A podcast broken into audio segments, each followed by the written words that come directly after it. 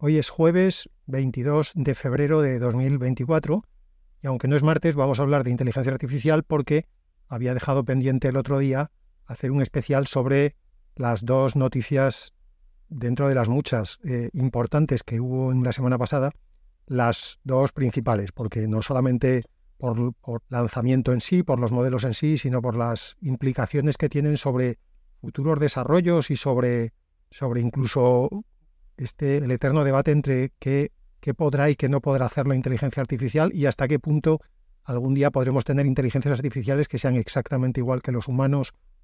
Bueno, vamos con las, con las noticias en sí primero, con los datos pelados, y luego entramos en las implicaciones. Por un lado, la, la noticia que más eh, ruido ha generado en la semana, seguro que habéis oído hablar de ella y habéis visto por ahí un montón de noticias y de vídeos y de tales, el último lanzamiento de OpenAI, que es un modelo de generación de vídeos que se llama Sora. Sora escrito S-O-R-A, que al parecer significa cielo en japonés, como curiosidad del día. Y en Sora es un modelo que, como digo, genera vídeos a partir o bien de texto, o bien de imágenes, o bien de otros vídeos. tú le puedes dar un, un prompt diciéndole hazme un vídeo de un señor eh, con bigote vestido de, mm, no sé, cosaco, caminando por el puente que cruza el estrecho de no sé dónde en un día soleado, pero que hay unas nubes, al lo que tú le quieras decir en el prompt, y él te crea un vídeo.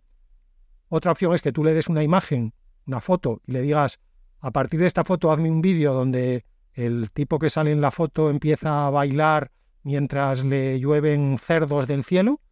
Y la otra opción es que tú le das un vídeo y le, pides que te transforme ese vídeo, que le cambie planos, que le largue escenas, que haga cosas sobre él. Obviamente la parte más impresionante es la primera, la de texto a vídeo, que tú le puedas decir en texto una descripción de un vídeo que tú quieres hacer y que el modelo entienda la descripción y te haga el vídeo y que te lo haga además con un realismo espectacular, pues es lo que ha llamado realmente la atención sobre Sora. Los vídeos que produce ahora mismo son de hasta un minuto de duración y hasta creo que 1080 píxeles de resolución, o sea, lo, que todos entendemos por HD. No es por un, problema de, de modelo, es, por un problema de capacidad de computación. O sea, ya para generar un vídeo de un minuto a esa definición supongo que ya hacen falta unos recursos espectaculares, con lo cual en algún sitio había que poner el límite para que esto no necesite toda la capacidad de computación de OpenAI cada vez que alguien haga un prompt. El producto lo han sacado como test cerrado. El nombre técnico de esto es, hay un Red Team, este, un grupito muy controlado de personas que lo están probando, eh, pero es de suponer que como ha pasado con casi todos los productos, yo diría que con todos los productos de OpenAI, antes o después lo, lo pongan a disposición del público. Yo creo que en este caso va a ser un poquito después, ya comentamos en algún otro episodio que OpenAI no quiere meterse en jardines eh, políticos, legales, si saca una herramienta que permita hacer eh, vídeos falsos con mucho realismo antes de las elecciones americanas de noviembre, con lo cual a mí no me extrañaría que fuéramos viendo mejoras y noticias y prototipos y tal y cual, pero que esto no se pusiera a disposición del gran público hasta después de las elecciones, porque como digo, yo creo que OpenAI no tiene ningún interés, literalmente, o sea, no, no, no va a ganar ni más ni menos dinero por sacar esto antes y puede meterse en jardines legales que le hagan de hecho perder dinero, o sea, que pongan encima de la mesa posibles limitaciones al, producto, a la generación de vídeos y que eso pues eh, acochine un poquito a los inversores. En cualquier caso, la noticia, como digo, es muy importante, primero por la herramienta en sí, es alucinante. Si habéis visto vídeos por ahí, mm, ya, ya lo sabéis. Si no, en las notas del podcast os pongo la dirección de la página web donde OpenAI está colgando los vídeos que van haciendo. Es espectacular, realmente. O sea, es para caerte de espaldas. Es verdad que siempre hay la típica cosa que se, te puedes poner pejiguero y decir, ay, mira, el pájaro que va volando por arriba, la sombra que proyecta en el suelo no es precisamente una si la perspectiva es ortogonal, entonces tendría que estar un poquito más a la derecha. Sí, vale, lo que tú me digas.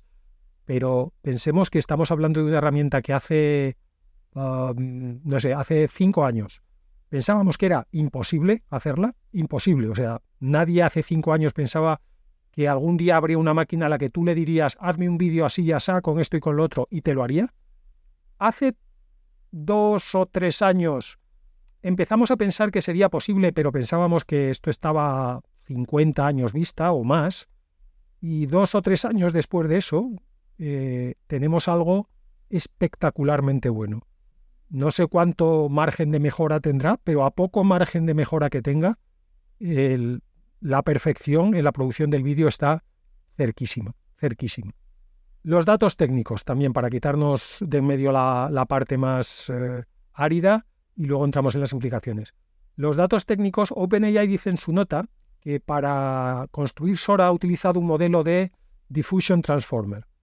Básicamente, como indica el nombre, es un híbrido entre el modelo de Transformers, que se usa para los LLMs fundamentalmente, y los modelos de difusión que se, que se usan para generación de imágenes, como por ejemplo el que usa el propio DALI 3, que es el modelo de generación de imágenes de OpenAI. Pero bueno, también el que usa Stable Diffusion eh, y en general todas las herramientas de generación de imagen. El, híbrido de transformer que usa es lo que se llama un Vision Transformer, que es a su vez una arquitectura que desarrolló o que empezó desarrollando DeepMind. DeepMind, recordad, parte de Google, y que lo que hace es aplica el concepto de transformer que ya se usaba en textos. Recordad que en los textos lo que hacemos en los eh, LLMs, en los chat GPTs y demás, es trocear el texto en lo que llamamos tokens, que no son exactamente palabras, pero más o menos, a veces es la raíz de la palabra separada del resto, por ejemplo en los verbos, pues por un lado un token es la raíz del verbo y otra parte del token es el tiempo verbal, o en los sustantivos, en los idiomas en los que tenemos género, pues eh, un token sería la raíz del sustantivo y otro token sería el, género, ¿no? la terminación de género. En fin, pero lo que hacemos es troceamos el texto en tokens y esos tokens son luego los que con los que trabaja el modelo para hacer la predicción. Bueno, en el caso de los Vision Transformers, lo que se hace es dividir el vídeo en, para que vayamos también cogiendo jerga, en lo que se llaman patches. patches como mm, remiendos o no sé cuál sería la mejor traducción. Un patch es el equivalente a un token en texto, es decir, es la unidad eh, de trabajo que le va a entrar al modelo para hacer la predicción. Y un patch es un, digamos, un trozo del espacio-tiempo del vídeo, es decir, coge un trozo de la imagen, un fragmento de la imagen, y su proyección a lo largo del tiempo en el vídeo. Eso es lo que llamamos un patch y eso es lo que el modelo transforma después de iteraciones, en fin, ya Creo que ya alguna vez os expliqué cómo funciona un Transformer, si no, algún día igual hago un otro especial, pero ahora nos vamos a quedar con la idea general de que es eso, es un híbrido entre el modelo de Transformers de los LLMs y el modelo de difusión de los generadores de imagen.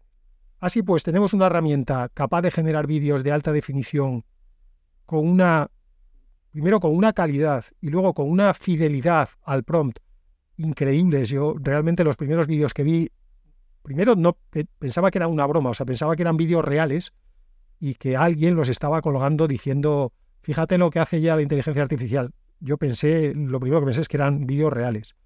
Luego fui a la página de OpenAI y vi que no, que efectivamente estaban generados por inteligencia artificial. Entonces, para empezar, tenemos una súper herramienta de generación de vídeos. Eh, si esto sigue así, a las mm, productoras de, sobre todo de anuncios de, publicidad, le quedan mm, dos días y, a muchas productoras de cine también les quedan dos días, a las, a las productoras de animación ya ni te cuento, o sea, esto en sí mismo es una herramienta que va a cambiar un montón de negocios. Aparte de, nos va a tener muy entretenidos porque los vídeos ya os digo que son flipantes.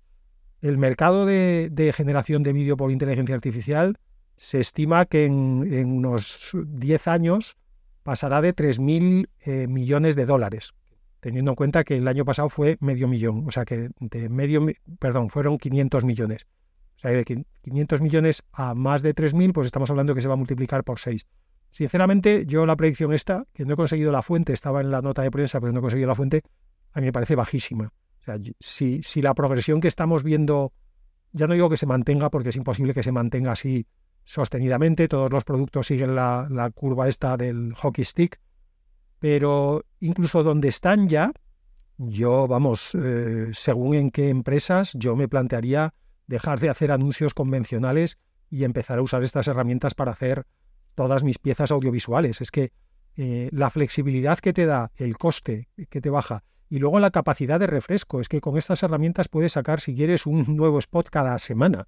Cada, bueno, podría sacar cada día, pero bueno, hay que intentar, ya sabéis que, que se fije un poquito el mensaje, con lo cual no puedes estar todos los días cambiando porque al final no fijas ningún mensaje, pero la flexibilidad y el recorte de costes que da esto es espectacular.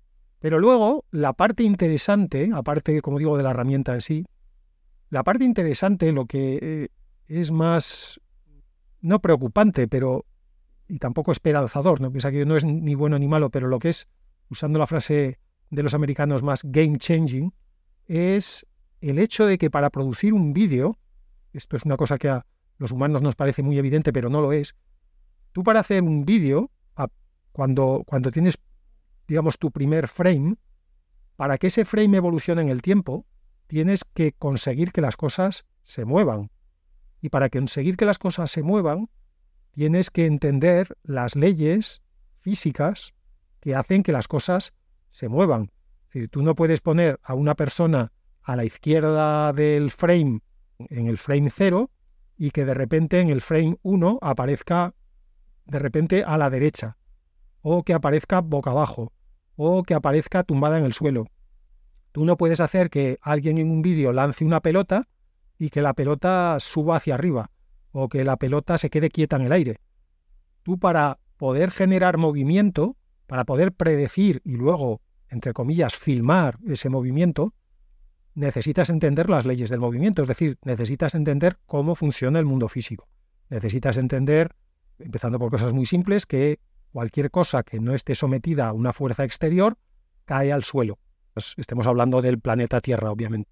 Necesitas entender que, por otro lado, por resumirlo mucho, las leyes de Newton, necesitas saber que cualquier objeto que esté en movimiento y no tenga ninguna fuerza externa permanece en, ese movimiento a velocidad constante y en línea recta indefinidamente. Necesitas saber que cuando algo hace una acción, recibe una reacción. no hace falta que entiendas la mecánica de, Einstein, de la relatividad, pero sí que necesitas entender las grandes reglas que gobiernan el mundo físico. Y esto justamente abre la pregunta de, ¿Sora entiende las leyes del mundo físico? O sea, cuando Sora hace un vídeo y el movimiento del vídeo es absolutamente natural, cuando una persona camina en el vídeo, camina de una manera perfectamente natural, como una persona de, no sé, 70 kilos eh, que se mueve por una superficie rígida, en este caso el suelo, sometida a la fuerza de gravedad de un planeta del tamaño de la Tierra. Pues eh, como mínimo la duda está ahí, ¿no? Y esa es, esa es la gran pregunta. ¿Ha emergido en Sora la capacidad de modelar el mundo? Alguien podría decir, hombre, pues obviamente no, porque Sora lo único que hace es, a base de haber visto muchos vídeos, pues luego lo que hace es de cada frame, predice el frame siguiente, predice el frame siguiente. Ya, pero esto es porque estamos usando la palabra vídeo y la palabra frame. Pero eso mismo es lo que hacemos los humanos cuando aprendemos, por decirlo así, cómo funciona el mundo. O sea, un, bebé, tú mismo o yo, eh, cuando éramos bebés, aunque ahora no nos acordemos, tú lo que estás haciendo todo el rato es ver, entre comillas, vídeos, o sea, estás viendo todo lo que te llega por los ojos y lo que ves es literalmente, entre comillas, píxeles moviéndose. Tú lo que ves es que la imagen de, eh, no sé, un vaso, tu madre tiene un vaso en la mano y de repente tu madre suelta el vaso y el vaso cae al suelo y se rompe. Tú ahí, básicamente, cuando eres un bebé y obviamente no conoces la mecánica newtoniana, tú ahí lo único que has visto es que los píxeles del vaso han ido bajando en cada frame, en, los frames en los que va avanzando el tiempo, el vídeo del vaso ha pasado de la, los píxeles del vaso han pasado de la posición X a la X-1, a la X-2, a la X-3, a la X-4, hasta que han llegado al suelo. A base de ver eso muchas veces, tú eres capaz ya de predecir que cuando alguien suelta algo va a caer al suelo. Incluso en función del peso de lo que suelte, puedes tener una idea muy aproximada de a qué velocidad va a caer al suelo. Descubres más o menos pronto, que una pluma cae más despacio al suelo, por, no por el peso, sino por el rozamiento, aunque también con por el peso en este caso, em, pues no sé, que una bola de plomo. La diferencia de peso es mínima, pero si te pones técnico con las fórmulas de Newton, una cae un poquito más rápido que la otra. Esto para los pejigueros. Entonces, todas esas predicciones que tu cerebro aprende a hacer, las aprende a hacer a base de ver cómo se mueven los píxeles de la realidad. Porque al final lo que reciben tus ojos son las imágenes de los objetos, no los objetos en sí mismos. Es verdad que tú además, como bebé y como niño y como adulto, puedes luego interactuar con las cosas directamente. Tú luego puedes coger una pelota y lanzarla y experimentar cuál es el movimiento de la pelota en función de la fuerza que tú le das con el brazo.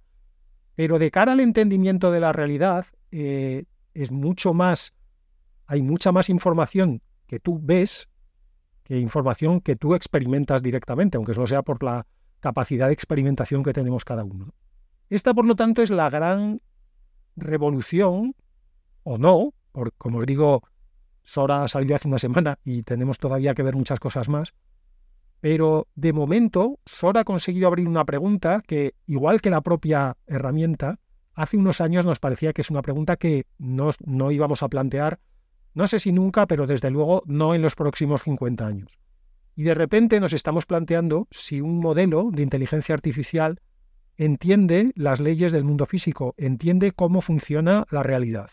Esto que puede parecer por intuición, ¿no? por, por esta especie de vanidad que tenemos eh, los humanos de creernos que somos especiales por definición, pues nos puede llevar una vez más a decir, no, hombre, es imposible que un modelo de, generación de vídeos entienda cómo funciona la realidad, por una cuestión puramente de, de, palabras. Los humanos le damos mucho peso a las palabras, es una herencia eh, pésima que tenemos de la cultura humanista en la que hemos vivido en los últimos siglos, y claro, tú no vas a comparar un ser humano con un modelo de generación de vídeos. O sea, es que las propias palabras ya te dicen que un ser humano es una cosa muy elevada y un modelo de generación de vídeos es, es una patochada para TikTokers.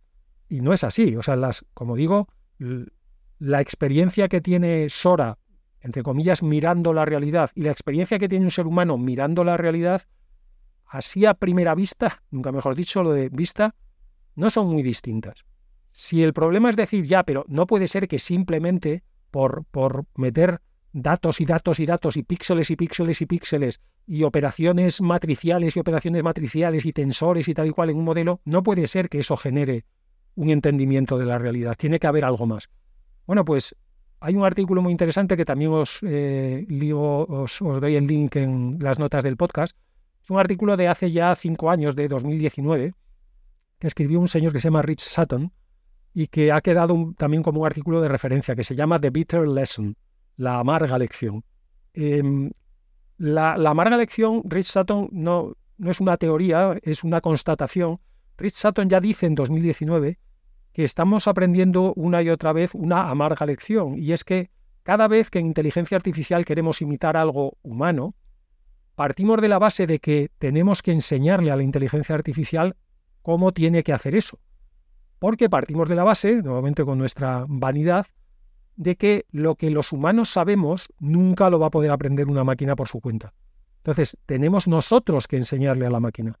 Esto pasó, por ejemplo, cuando se empezó a hacer em, programas que jugaban al ajedrez. Los tengáis una edad como yo, recordaréis la época en la que las máquinas eh, empezaban a desafiar a los grandes campeones, a Kasparov, y bueno, obviamente empezaron más abajo, empezarían desafiando a algún campeón regional, luego algún campeón nacional y llegaron a, desafiar a grandes campeones. Al principio las máquinas perdían y luego las máquinas ganaban. Inicialmente lo que los investigadores que hacían estas cosas pensaban es tenemos que crear un sistema de inteligencia artificial que juega al ajedrez, por lo tanto tenemos que enseñarle a jugar al ajedrez.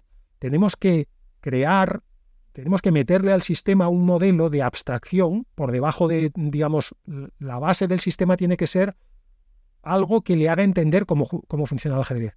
Tenemos que programarle de alguna manera las reglas, las estrategias, por supuesto tiene que ver muchas partidas famosas y tiene que entender cómo se juega el ajedrez, tiene que hacer el mismo proceso que hacemos los humanos.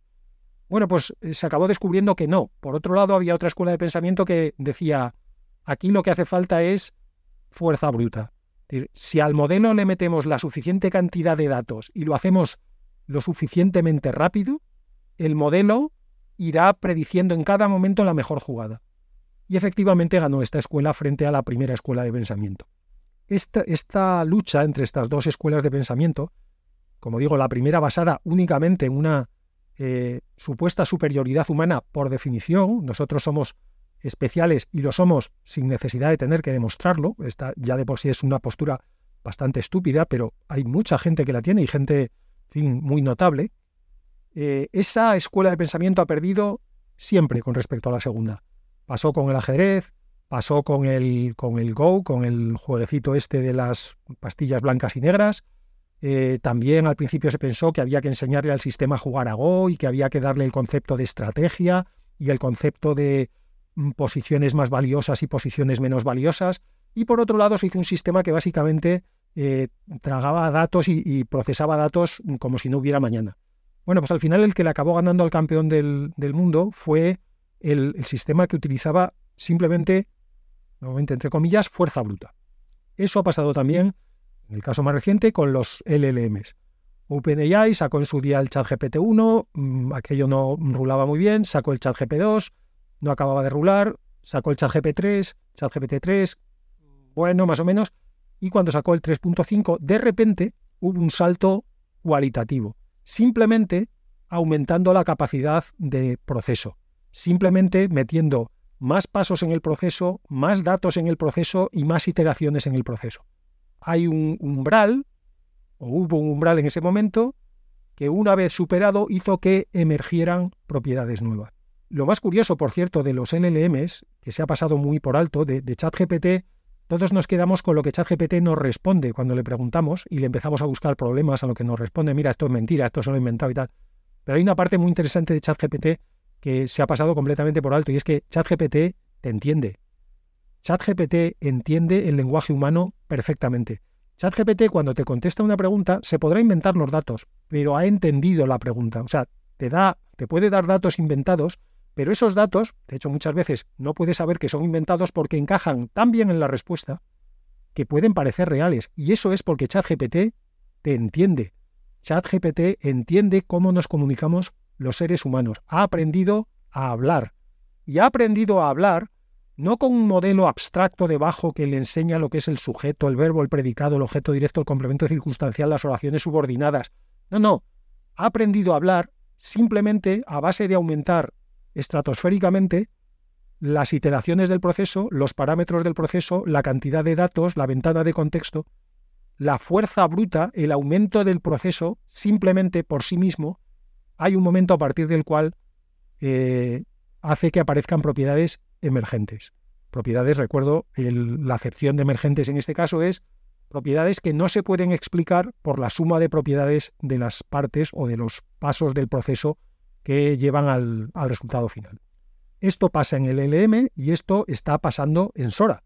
Sora de repente genera unos vídeos con un nivel de detalle y con una fidelidad a los procesos físicos reales que no se pueden explicar simplemente por la suma de las propiedades de los pasos que sigue el modelo, porque el modelo, eh, con menos parámetros y con menos eh, capacidad de proceso, no generaría estos vídeos. Los genera a partir de, un determinado, de una determinada capacidad de proceso. Bien, pues esto es lo interesante de Sora, lo más interesante. Ha emergido en Sora un modelo de entendimiento de la realidad, porque si es así, esto si es así, entendedme, en esta primera versión, y esto lo puede, pero realmente el modelo está ahí debajo y por lo tanto podemos seguir mejorándolo, esto abre un campo espectacular. Porque si conseguimos que la inteligencia artificial entienda el mundo, el paso de hacer que interactúe con el mundo está mucho más cerca, mucho más cerca. Pero es que al mismo tiempo de esta noticia, y por eso he sacado al hecho este especie de especial porque no me cabía en lo de la semana, es que además de esta noticia de que OpenAI ha presentado Sora, Meta y su líder espiritual en inteligencia artificial, Jean LeCun, ha presentado VGEPA, GEPA escrito J-E-P-A, que son las, las iniciales de Joint Embedding Predictive Architecture, o sea, arquitectura predictiva de, por incrustación conjunta. suena mejor en inglés definitivamente. Con lo cual, GEPA es una arquitectura que Jean LeCun ya presentó en 2022, digamos como modelo general de, procesamiento de estructuras, no sé muy bien cómo definir un modelo general, digamos como una herramienta multipropósito para, para avanzar en inteligencia artificial. Y lo que ha presentado esta semana pasada es el VGEPA, es decir, el GEPA, la V es de vídeo, el GEPA aplicado específicamente a la generación de vídeos, o sea, lo mismo que Sora. Está en un paso mucho más, eh, mucho menos maduro. Lo han presentado, de hecho, con un modelo experimental para investigar sobre él.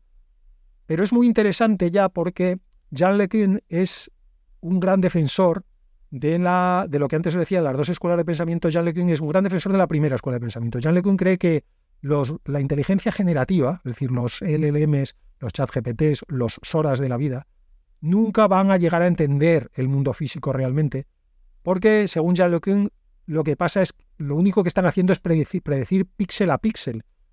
Bueno, volvemos a la, a la, lección amarga, ¿no? A la bitter lesson de, de Rich Sutton. Es, sí, vale, harán solo eso, pero el resultado final es que entienden el mundo.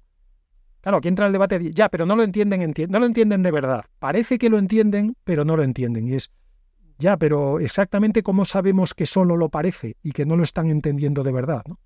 Esto es, lo podemos pensar también con un ser humano. O sea, cuando alguien te cuenta algo, ¿tú cómo sabes que realmente está entendiendo lo que te cuenta o si simplemente está soltando mm, lo primero que se le ha pasado por la cabeza porque, mm, no sé, se ha enfurruñado y te quiere contestar y te quiere rebatir tu argumento y de repente está soltando mm, palabras y frases que no ha pensado ni cinco minutos. Esto pasa no es una comparación exacta, ¿no? pero para que nos entendamos, eh, es una prueba casi, una prueba diabólica exigir que una inteligencia artificial que hace algo tengamos que demostrar que lo hace porque entiende lo que hace, porque eso es incluso difícil de demostrar en un ser humano.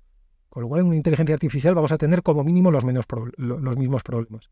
En cualquier caso, Jan LeCun cree que es necesario otro tipo de arquitecturas que no son generativas, para llegar a que la inteligencia artificial entienda el mundo físico. Y en el VGPA, básicamente lo que hacen es entrenarlo dándole vídeos en los que le ocultan una parte del vídeo. Y el modelo lo que tiene que hacer es predecir qué está pasando en esa parte del vídeo a partir de lo que ve en el resto del vídeo. Esto además es muy eficiente desde un punto de vista de, entrenamiento porque no necesita supervisión humana, es, un modelo autosupervisado porque una vez que el vídeo ha predicho lo que cree que va a pasar en esa parte oculta, luego le puedes luego el, mismo modelo puede acceder al vídeo completo y ver si ha acertado o no ha acertado, construir, por decirlo así, mm, la función de pérdida y a partir de ahí, nuevamente, cogerlo todo muy con pinzas, una especie de backpropagation para volver a hacer otra iteración, volver a ver dónde se ha equivocado, otra iteración y así hasta que hace la predicción correcta multiplica este proceso por los millones de vídeos que hay por ahí, especialmente en YouTube, y tendrás un sistema que va a aprender muy bien cómo funciona la realidad. Pero en este caso, en el caso del VGPA, el aprendizaje es más eh, o intenta más que el modelo estructure el vídeo, es decir, que aprenda a modelar lo que está pasando en el vídeo, que entienda el concepto de aquí hay una persona, aquí hay una mesa, si la persona mm, empieza a andar mientras anda por encima de la mesa no pasa nada, pero cuando la mesa se termina la persona se cae y se cae a otra cosa que es el suelo, obviamente no con las palabras que utilizamos los humanos, esto es lo de menos, porque además no todos los humanos usamos las mismas palabras, hay chorrocientos mil idiomas, pero que lo que VGPA intenta no es que haga la predicción píxel por píxel, sino que prediga lo que le pasa, por decirlo así, a las estructuras, a los entes que el propio sistema tiene que aprender a etiquetar, a, entre comillas, nombrar em, en cada vídeo que ve. En fin, el, debate que se abre es que además ni que lo hubieran hecho aposta el presentar en la misma semana, por un lado Sora y por otro lado el VGPA, que son dos aproximaciones completamente diferentes al mismo problema, intentando llegar al mismo objetivo, que es una inteligencia artificial que entienda el mundo físico. Eh, como en todo en la vida, habrá que esperar a ver quién gana. A lo mejor resulta que ganan las dos, a lo mejor se puede entender el mundo físico de las dos maneras. Hasta ahora la, la Bitter Lesson de Rich Sutton, no, no la Bitter Lesson de Rich Sutton, sino la Bitter Lesson de la que nos hablaba Rich Sutton y que hemos confirmado una y otra vez en inteligencia artificial en los últimos 30 años, es que la capacidad de proceso hace que emerjan propiedades nuevas. Jan LeCun está convencido de que la propiedad de entender el mundo físico no emergerá y que gane el mejor, como se suele decir en estos casos. También existe la posibilidad de que necesitemos los dos modelos, que cuando quieras hacer un vídeo necesites un modelo tipo Sora, porque en el vídeo sí que necesitas, entre comillas, dibujar píxel por píxel, mientras que a lo mejor para interactuar con la realidad, pensad por ejemplo un robot, un robot que tenga que moverse por una habitación, por, un, por la calle, por un almacén, no necesita entender píxel por píxel lo que está pasando en la realidad, lo que sí que necesita es entender los conceptos, las etiquetas de las cosas que van apareciéndole en sus ojos, como hacemos los humanos. ¿no? Nosotros, no sé, un, leñador cuando va a cortar un árbol eh, no necesita hacer una predicción exacta de cómo se va a mover cada una de las hojas del árbol con cada hachazo que le pegue. Él lo que necesita es tener una idea eh, general de lo que es un árbol, primero, obviamente, para encontrarlo, y luego tiene que tener una idea general de cómo se va a mover el árbol en su conjunto a medida que le vaya pegando hachazos para que el árbol caiga hacia donde él quiere que caiga, pero no necesita hacer una reconstrucción píxel por píxel de la realidad, por entendernos en su cerebro, cada vez que él va a hacer un movimiento. Luego hay una posibilidad de que, mira, los dos eh, modelos tengan distintas aplicaciones. Pero insisto, aparte de las aplicaciones prácticas, el debate intelectual que, que se abre con Sora y con VGPA es apasionante. Desde luego, muchísimo más apasionante que cualquier debate filosófico, humanista que, podáis tener en estos momentos entre manos. Así que veremos a dónde nos lleva, pero de momento, qué pregunta más fascinante eh, se nos ha abierto esta semana. Seguiremos hablando de inteligencia artificial.